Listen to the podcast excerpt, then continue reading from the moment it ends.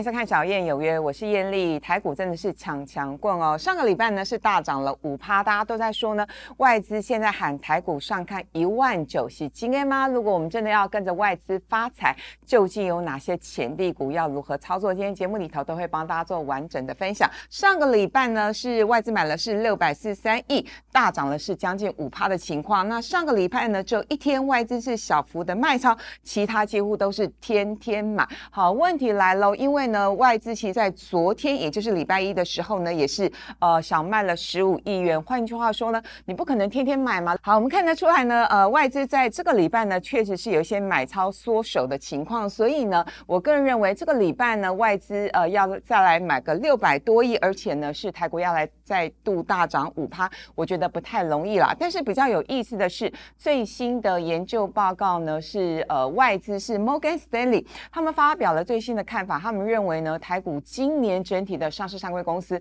获利至少会成长十五趴，明年成长十三趴，比原先的预估还要高。所以呢，他们一口气调高了台股的目标价到一万九。不过我要提醒大家，目前为止呢，还是有几大变数，我们要特别来持续观察的。第一件事情呢，是台积电的法说，这个礼拜四呢，台积电要召开法说了。呃，法联特别关心的是有几件事情。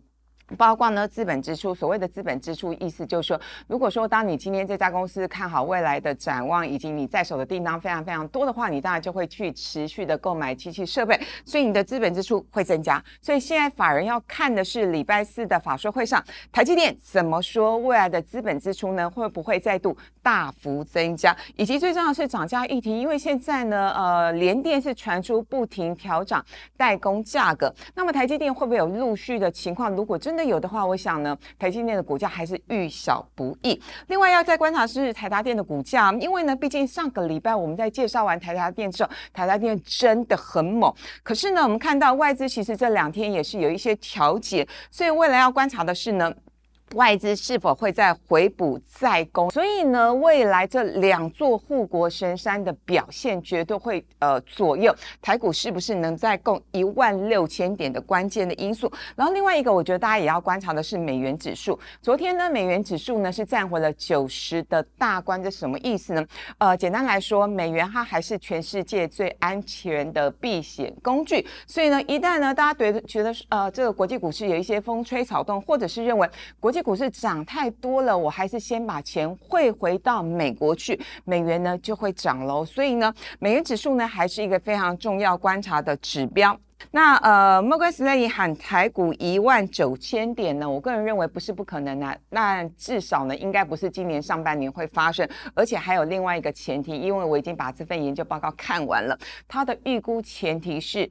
呃，台湾今年的 GDP 的年增率超过六趴以上哦。诶，我们的主基数不是告诉我们是四趴吗？还有很多的银行也都说，大概最乐观是四点五趴。所以，我们当然希望台湾今年强强棍有机会来到六趴以上。不过呢，我想这是不同版本的评估，也就是摩根斯丹利的评估呢是最乐观的版本。好，回过头来看，那如果说外资在这边是持续加码，即使加码的力道不是那么强，但是我们是不是可以跟着外资还有内资去？去持续去做一些选股呢，没有错，帮大家锁定了一些外资跟本土投信呢买超前十名的好股票，呃，包括呢昨天是联电买了三万多张，第二名是星星日月光、锦硕。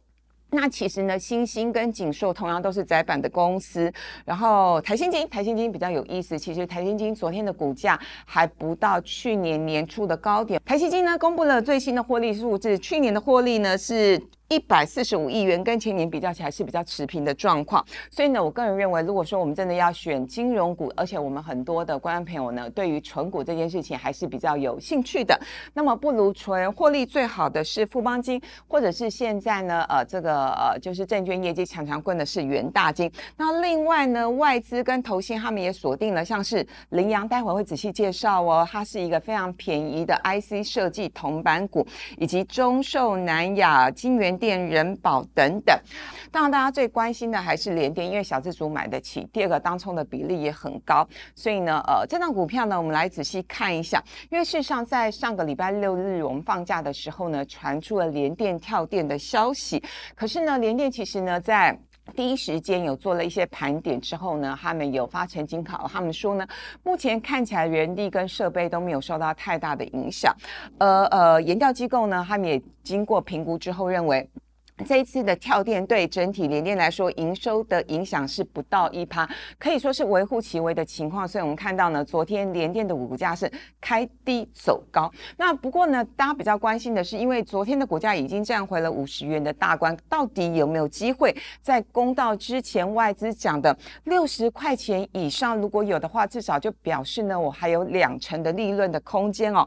好，我们也帮大家整理了，大家可以发现呢，它的财务的状况就是它叫出来的财报其还不错，去年的营收呢是一千七百多亿元，年增呢是两将近两成，是再度创下了历史的新高。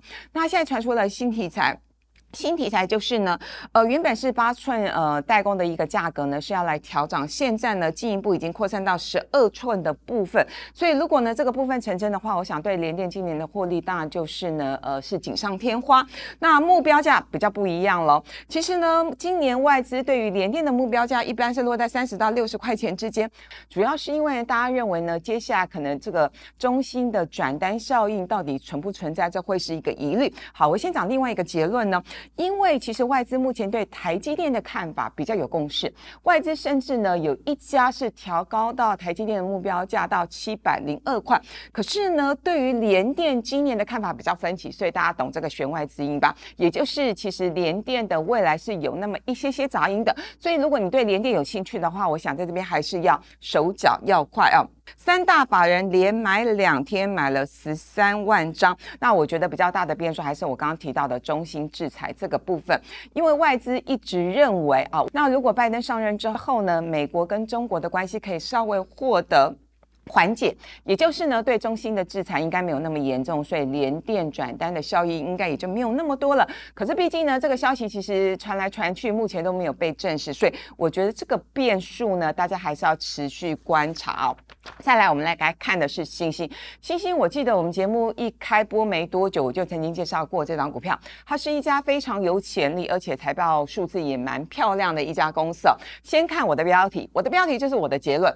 法人疯了，新兴的本益比比南电还便宜，什么意思？因为其实窄板三家公司，新兴、南电、景硕等等都涨翻天哦。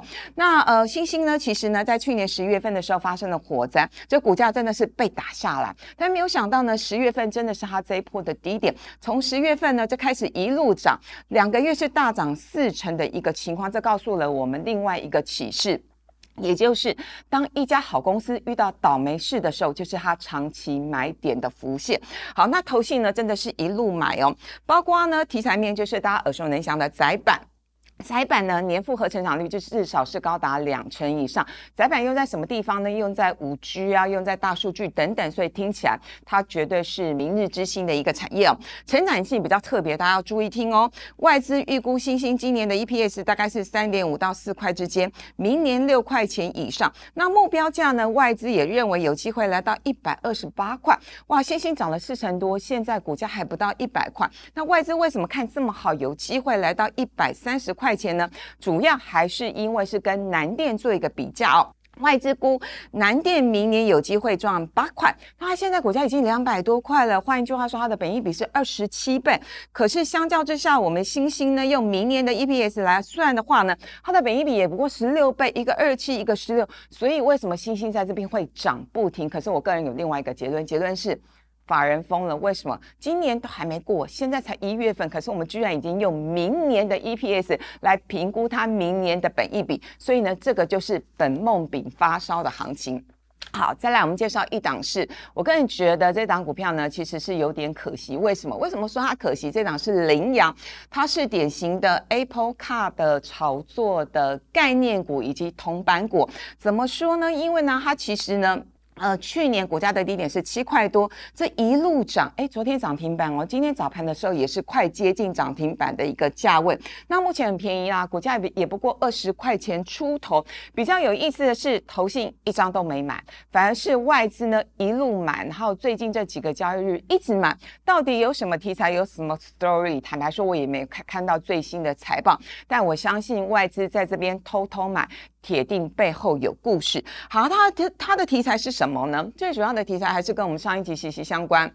我们上一季提到的红海 HI 联盟，现在呢，羚羊也加入了。那羚羊呢，它是 IC 设计公司，它有一个影音系统的这样的相关的一个订单，已经获得了呃中国大陆汽车厂的订单哦。那现在大家就在讨论说，哎，那它有没有可能因为加入了红海的联盟，所以呢，它也会获得 Apple Car 的订单？那坦白说，我们现在就是 Apple Car，它是一个呃股市非常呃关心而且热络的题材，所以呢，未来。我们还是要持续 follow，因为毕竟 Apple Car 到底什么时候会来问世，还是要再观察。不过它有一些转机的题材，确实是没有错。二十年前呢，羚羊真的当红，我记得二十几年前呢，它的股价随随便便就是一百多块。那可是呢，后来呢，就是陷入了所谓的蔡明介先生讲的一代拳王的理论，竞争非常非常的激烈。这十几年来呢，它的获利呢，大概都是只在零点零几块之间。那如果呢，今年、明年有机会赚个两块钱。三块钱，我想当然就是不得了的一个情况。所以呢，刚刚提到外资现在是一路买，可是我们还是要持续观察车用订单的部分。我个人认为，羚羊目前还是一个落后补涨的机会哦。好，那事实上呢，强茂就是典型的标股，它其实呢，从呃去年的低点到现在呢，已经是大涨了二点五倍。那它是做呃这个二极体的整流二极体呢，运用在远距教学、用在家电啊、汽车电子等等，所以这家公司的题材非常非常的多。那基本面来说的话呢，去年前十一月的 EPS 大概是二点五块，那今年公司是说至少会成长两位数。那两位数到底是二十帕还是四十帕还是八十帕？我想它就是有。无限的想象空间跟题材了。那呃，刚刚也特别提到，它布局电动车跟资料中心等等。那目前呢，它的出货非常非常的强劲，所以公司说呢，其实我们已经要积极扩产了，但是还是供不应求哎。所以呢，接下来我们要调整调整价格。所以大家有发现，这一波强貌真的是非常非常的强？那当然呢，法人在这个月呢是。买多卖少，买多卖少。可是因为股价真的涨很多了，所以如果大家有兴趣的话，送给大家四个字：逢低布局。好，最后呢，我们要关心的是红海。红海其实并不在呃投信跟内资这几天积极买超的对象哦。那可是因为买红海的小股东非常非常的多，所以我必须花个一两分钟时间帮大家做解析。红海在我们介绍完之后呢，上个礼拜是股价大涨。八趴，好久红海都没有表现这么强劲了。那至于会不会来到我们上个礼拜讲的外资含一百二十块的目标价呢？我个人认为这个礼拜不太可能。好，怎么说呢？我们可以发现，到它的这个呃，包括呢，呃，今年的 EPS 挑战九块钱等等，我想这些题材之前都跟大家分享过。我觉得最重要的是筹码面哈。那主要是因为呢，外资昨天呢连结结束了连续七天买超的情况，昨天开始调节。